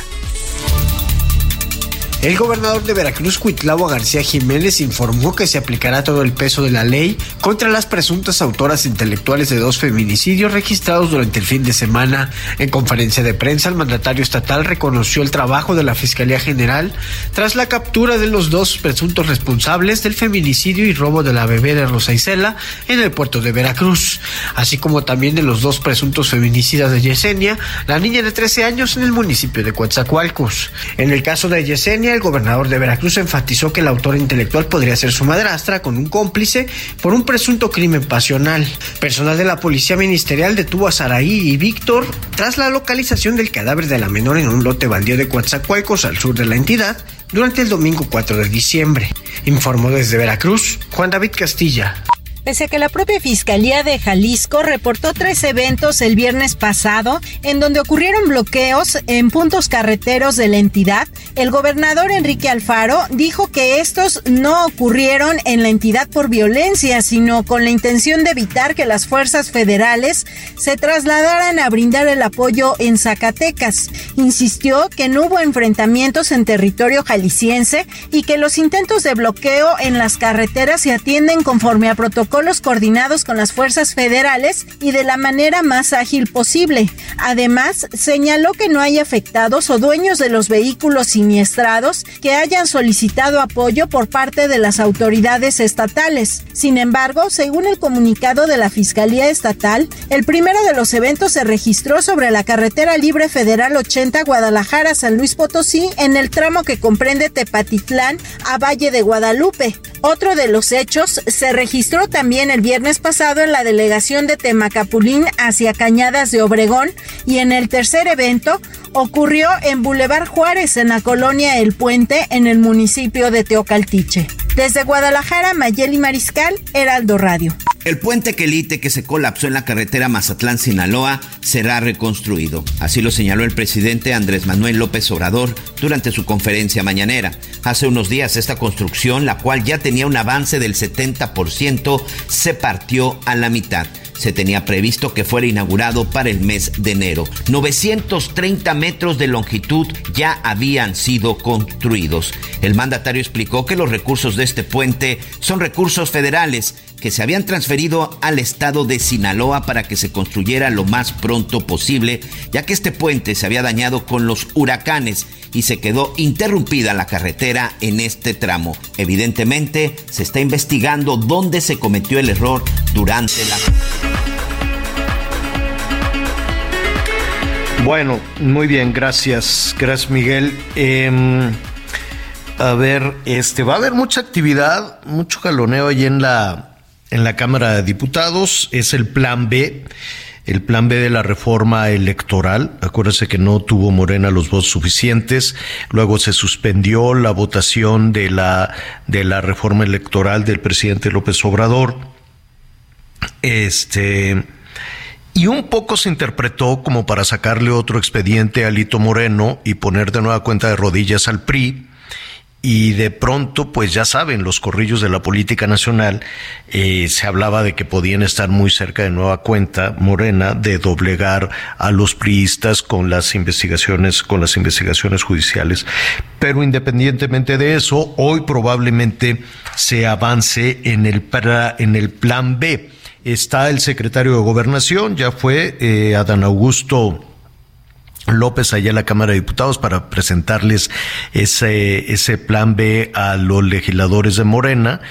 Eh, se los presenta y hoy mismo lo votan, pues lo, lo van a conocer. Debe ser no sé si el plan B sea muy sencillo como para presentarlo, discutirlo y votarlo hoy mismo, pero en términos generales, Miguel, lo que decía el presidente en la mañanera, de lo que se trataría es de reducir eh, no el dinero de los partidos políticos, sino de reducir eh, más todavía el presupuesto de operación del INE, ¿no? Dice, tienen muchas oficinas, tienen dos o tres oficinas, con una sola pueden trabajar, es decir, ir acotando, acotando, acotando el dinero para la eh, administración del INE, no de los partidos. Aquí son dos cosas eh, diferentes, ¿no? El INE tiene todo ese partido, pues ya sabe, para pues no me queda muy claro en qué lo gastan, eh, Miguel, porque los tiempos oficiales son gratis, las bardas pues se pintan también con dinero público, eh, ¿qué comprarán player? ¿En qué se gastarán esa cantidad enorme de dinero los partidos políticos? ¿No? En, carteles, en fotografías, en eh, qué más. Ah, bueno, pues tienen que comprar este Digo, rentar carpas, sillas, audio. Autobuses, este, autobuses, tortas. Hacer, tortas, y sí, sí tienen que invertirle, eh, sobre todo en sus mítines y todos sus eventos, ¿no? Ahora, cuando un partido está en el gobierno, ahí hay una línea, pues muy, este, muy, muy, muy confusa, ¿no? Entre quién paga si paga el partido político o paga el gobierno emanado de ese partido político. Porque, por ejemplo, todos los actos de campaña que, que realicen los del PRI, los de Morena, los del PAN, los que sea, este, no creo que esté saliendo de los partidos políticos. Es decir, por ejemplo, toda la promoción de las corcholatas, no, no creo que esté saliendo de las arcas de Morena.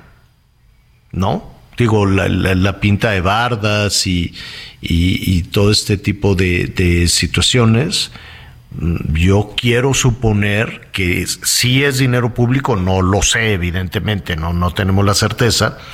Es dinero público como también es dinero público el dinero que se les da a los partidos políticos, pero pues en este caso son recursos de, de pues yo me quiero imaginar, no lo sé, de alguna dependencia de la ciudad o de alguna dependencia de gobierno federal. Honestamente no lo sé. Por ejemplo, los traslados, los aviones, eh, quién paga lo, porque no van solos, ¿no? No, no, no viajan solos, el evento en el World Trade Center, los traslados todos los fines de semana a diferentes estados del país, la pinta de las bardas. Hoy vi otra vez eh, por el área de, de Santa Fe, de nueva cuenta están todas las bardas de Marcelo, que ya se las había pintado Claudia, ¿no? Entonces, eh, Marcelo sí o Marcelo va, no, no, no me acuerdo cómo es el eslogan. Y entonces toda la gente de la, del gobierno de la Ciudad de México le pintó los letreros de blanco y de pronto apareció Claudia. Claudia sí, es que luego me hago bolas con, con la de Claudia Ruiz Macié, ¿no? Que aprovecharon los priistas la, propaganda de Claudia para, para, este, para dirigirla hacia Ruiz Macié. En fin, eh, ese dinero no se va a, a, tocar de acuerdo a lo que, ¿no? El dinero que es Claudia, sí, Claudia, es Claudia pero luego le agregaron, es Claudia la responsable de esto, de esto y de esto. Y luego vi los de Adán Augusto, mm, le falta todavía, le falta, yo creo, comparada con, con las bardas de Claudia, con las bardas de del canciller, que están por todo el país, evidentemente. Las de Adán Augusto dicen que siga López y yo de inmediato piensas en la reelección pero ya después ahí abajo dice estamos a gusto. A eh, gusto. ¿No? Eh, suena a, referencia a Dan Augusto, pero más bien parece eh, un mensaje apoyando un tema de reelección. Entonces esa, esa idea todavía la tienen que pulir el equipo de, de campaña de Adán Augusto, porque seguramente no se confunde un poquito más. Sí, que al final recordemos que es el que es el primer apellido también del secretario de gobernadora, Adán Augusto López. Entonces, su campaña es que siga López, estamos Augusto. Pero bueno, que siga por el apellido, porque también López es el apellido del secretario, del secretario de gobernación, que por cierto fue el que ya llegó como tú bien dices, allá a la Cámara de Diputados no quiso decir absolutamente nada, pero bueno, pues aquí lo interesante va a ser que dicen que la votación del día de hoy será fast track, una votación muy rápida, una votación que se estará incluyendo el día de hoy. Y yo no sé si es ya una propuesta que en algún momento ya fue concertada con el resto de los partidos, en este caso con el PRI, PAN, Movimiento Ciudadano, que finalmente eran la, los que se estaban oponiendo y por supuesto el PRD. Yo no sé si ya la traen consensada como para decir que se va a votar el día de hoy o simple y sencillamente se los van a chamaquear con la mayoría que existe en este momento ahí de, de Morena y los partidos, los partidos aliados. Reducción de presupuesto creo que es uno de los temas que siempre se ha discutido, Javier, durante años y no solamente en esta administración. Se han hecho muchos trabajos periodísticos, hemos sido parte de los trabajos periodísticos precisamente si se exceden y sobre todo los gastos que se pueden llevar a cabo en el Instituto Nacional Electoral. Creo que sí es un tema que se debe de revisar, pero que se debe revisar en conciencia y sobre todo sin esta eh, pues en estos rechazos, o bueno, no quiero calificar como de abominable o de, o de pelea que hay con el INE, sino verdaderamente si se está gastando el dinero como se debe. De pronto dicen que se gasta mucho dinero con el tema de las credenciales de elector y de pronto dicen que bueno, pues que las credenciales de elector que tenemos en México son de las más caras que existen en el mundo, que tenemos la democracia más cara, entonces creo que esa es una de las partes muy importantes, pero si nos ponemos a revisar estos presupuestos de miles de millones de pesos, si no me equivoco, por ahí del 40, 50% de ese presupuesto, pues se lo quedan los partidos políticos, Javier, y principalmente el partido en el gobierno, porque la repartición de los recursos, amigos, seguramente usted lo sabe, pero lo vamos a recordar, no es igual para todos. Todo depende de la cantidad de votos que hayan obtenido en la elección. Es decir, desde el 2019, el partido que más recibe dinero del presupuesto, el partido que más dinero recibe del INE, es el partido de Morena y es el partido que seguramente seguirá recibiendo en el 2023 y 2024 la mayor tajada del pastel que se reparte en los partidos políticos, Javier. Bueno, pues eh, eh, veremos. Eh, entiendo que eso sí se puede hacer sin, sin una reforma, sin una serie de modificaciones, ajustar el dinero, el dinero para, para el INE y por dónde le van a ajustar pues básicamente en los gastos de, operación.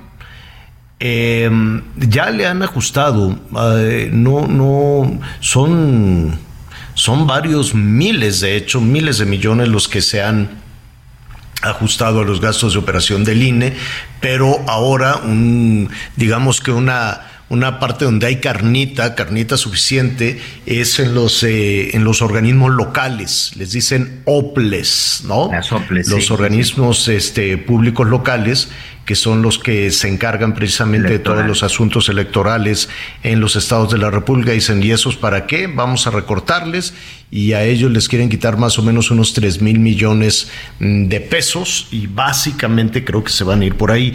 Toda la discusión respecto a la, a la reducción del número de legisladores, este mm, veremos si, si puede pasar únicamente como un asunto reglamentario, si puede pasar únicamente con la decisión de Morena y sus aliados, ¿no? La, la reducción del número de legisladores, tanto de diputados como de eh, senadores, que es otro de los puntos importantes.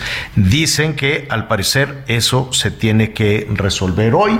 Ya veremos, le estaremos informando desde luego en los siguientes espacios noticiosos de El Heraldo Radio. Y también en la noche lo voy a tener la crónica completa en Hechos.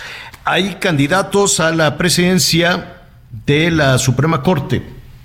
Así es, Javier. El ministro Arturo Saldívar, Lelo de la Reste, polémico presidente de la Suprema Corte de Justicia, bueno, pues ya termina termina su cargo como presidente, no como ministro, termina su cargo como presidente de la Corte ya el 31 de diciembre. Por lo tanto, bueno, se tiene que buscar a alguien que pues va a suceder, va a tener que sucederlo en el cargo, un cargo que dura tres años, del 2023 al 2026. ¿Quiénes son los candidatos? ¿Quiénes levantaron la mano? Cinco de diez ministros.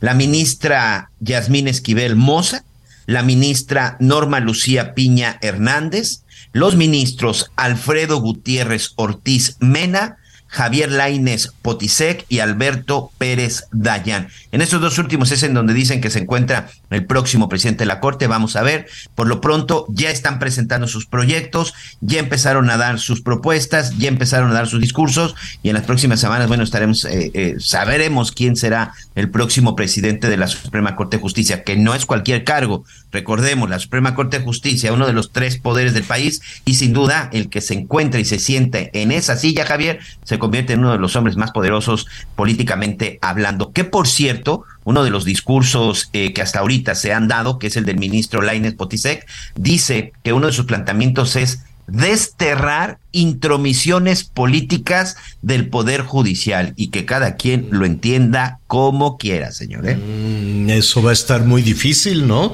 Imagínate, digo, pues, tú puedes hacer tu propuesta, tu campaña, tu carta y a ver, ejecútalo. A ver, este, dile al Poder Ejecutivo, no, dile a Palacio Nacional que, que no, pues vamos viendo. Bueno, muy bien, de eso también, eh, ahí está esa información que está en desarrollo. Hubo un accidente en el periférico.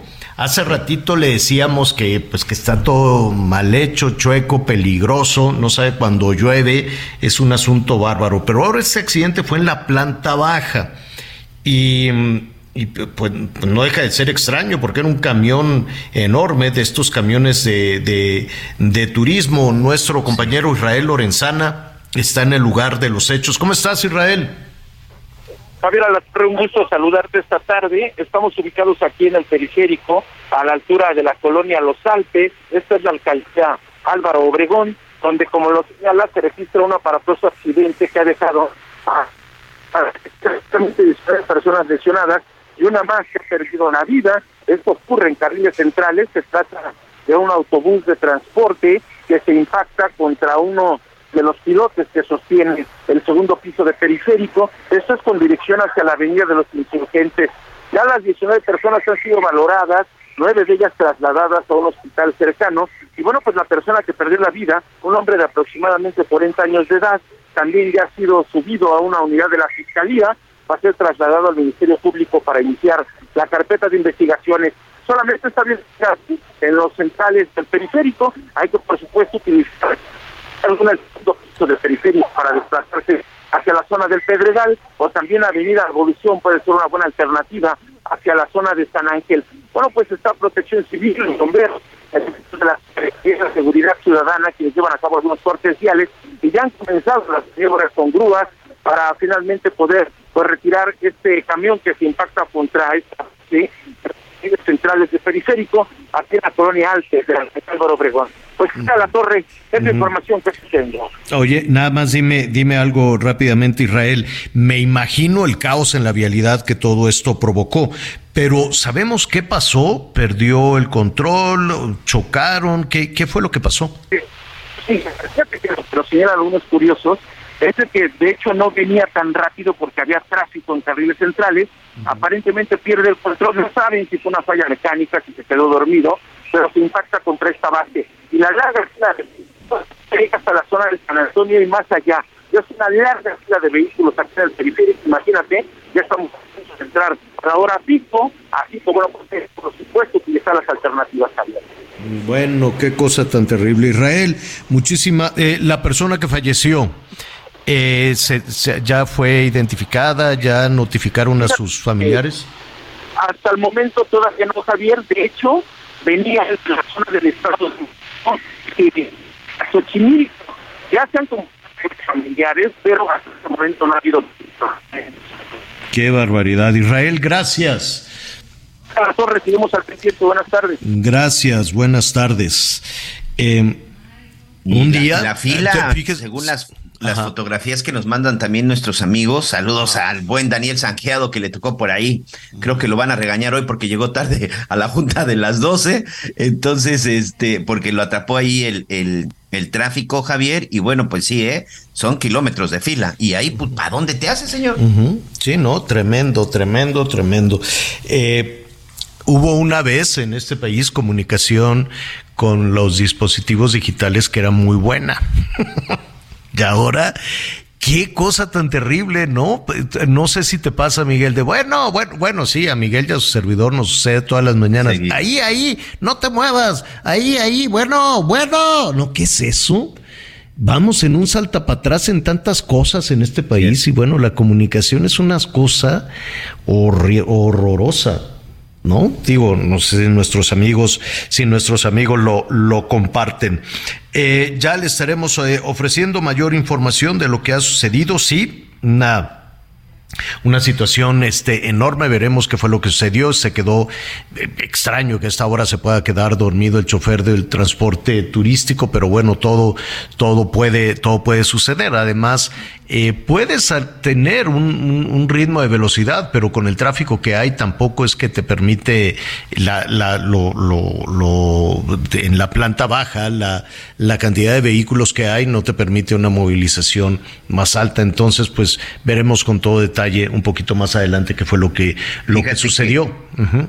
Gracias a nuestros amigos que sabemos que nos están escuchando a través del Aldo Radio y por supuesto a través de las diferentes plataformas. Me están mandando un mensaje eh, en donde me están preguntando, ¿sabes a dónde trasladaron algunos de los 25 lesionados? En este momento la única información que tenemos es que directamente algunos hospitales del sector salud y del Seguro Social. Perdón, porque este camión de pasajeros o este camión de transporte turístico, Javier, llevaba gente jubilada del Instituto Mexicano del Seguro Social, como ya bien decía Israel, a la zona de Xochimilco. Válgame Dios. Bueno, estamos eh, trabajando esa información que está en desarrollo. Israel nos va a tener unos minutitos más con Salvador García Soto toda la crónica. Ayer eh, es eh, ayer en la noche le presenté un, incidente vial. Yo yo no sé si es un asunto de la pandemia, pero la gente es mucho más explosiva o por lo menos esa esa es mi percepción. Se dieron un chocaron dos vehículos. No fue un choque enorme, como le dicen, fue un alcance. Entonces empezaron a gritar el de un carro con el del otro, uno se bajó, fue y le dijo de cosas al del otro carro. Y por qué no, cuando ya se retiraba eh, el del vehículo que se bajó a reclamarle, el otro lo atropelló, ¡pum! Se echó en reversa y lo empujó. Se levantó el atropellado y fue y le pateó el carro otra vez. ¿Y por qué no? ¡Pum! Lo vuelve a atropellar y no solo eso, le choca el vehículo y el, eh, la persona que iba en el otro vehículo también con el coraje que tenía trataba de maniobrar y se subió al camellón y fue y le pegó a otro carro. Y mientras eso sucedía, atropella por tercera ocasión al, al que le reclamaba.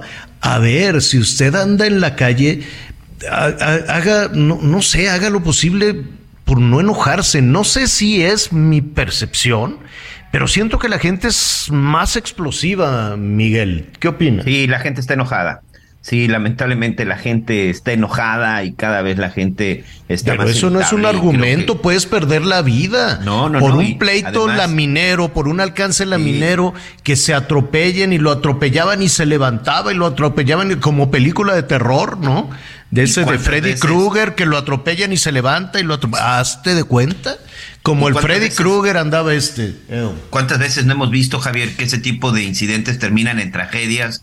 Que de pronto, bueno, pues resulta que con el tipo con el que te ibas peleando resultó ser un delincuente que iba armado y se baja y dispara. ¿Cuántas veces no hemos visto que lamentablemente recuerden, eh? Yo siempre se lo he dicho mucho a mis hijas que ya empiezan a manejar y por supuesto a mi mujer, tranquilas, porque nunca sabemos quién va delante de nosotros. Nunca sabemos quién y qué tipo de personas. Entonces hay que mantener la serenidad, la tranquilidad y sí, hombre, bueno, póngase de buena. Si ven que un tipo les viene haciendo de cosas, déjenlo pasar. Así es. Oiga, hoy por la noche le voy a tener la crónica de la derrota de España. ¡Qué cosa!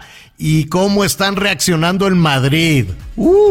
Se les va a atorar la paella y las tapas. Pero bueno, felicidades a Marruecos, felicidades a España, que es un extraordinario equipo. Hoy por la noche a las diez y media en Hechos la crónica completa. Miguelón, gracias. Buen provecho, muchas gracias. Gracias. Siga con nosotros Salvador García Soto en el Heraldo Radio. volviendo a nacer, ya no se va a poder Tal vez hubiera sido diferente si hubieras actuado con... Gracias por acompañarnos en Las Noticias con Javier La Torre. Ahora sí ya estás muy bien informado. Heraldo Radio, con la H que sí suena y ahora también se escucha.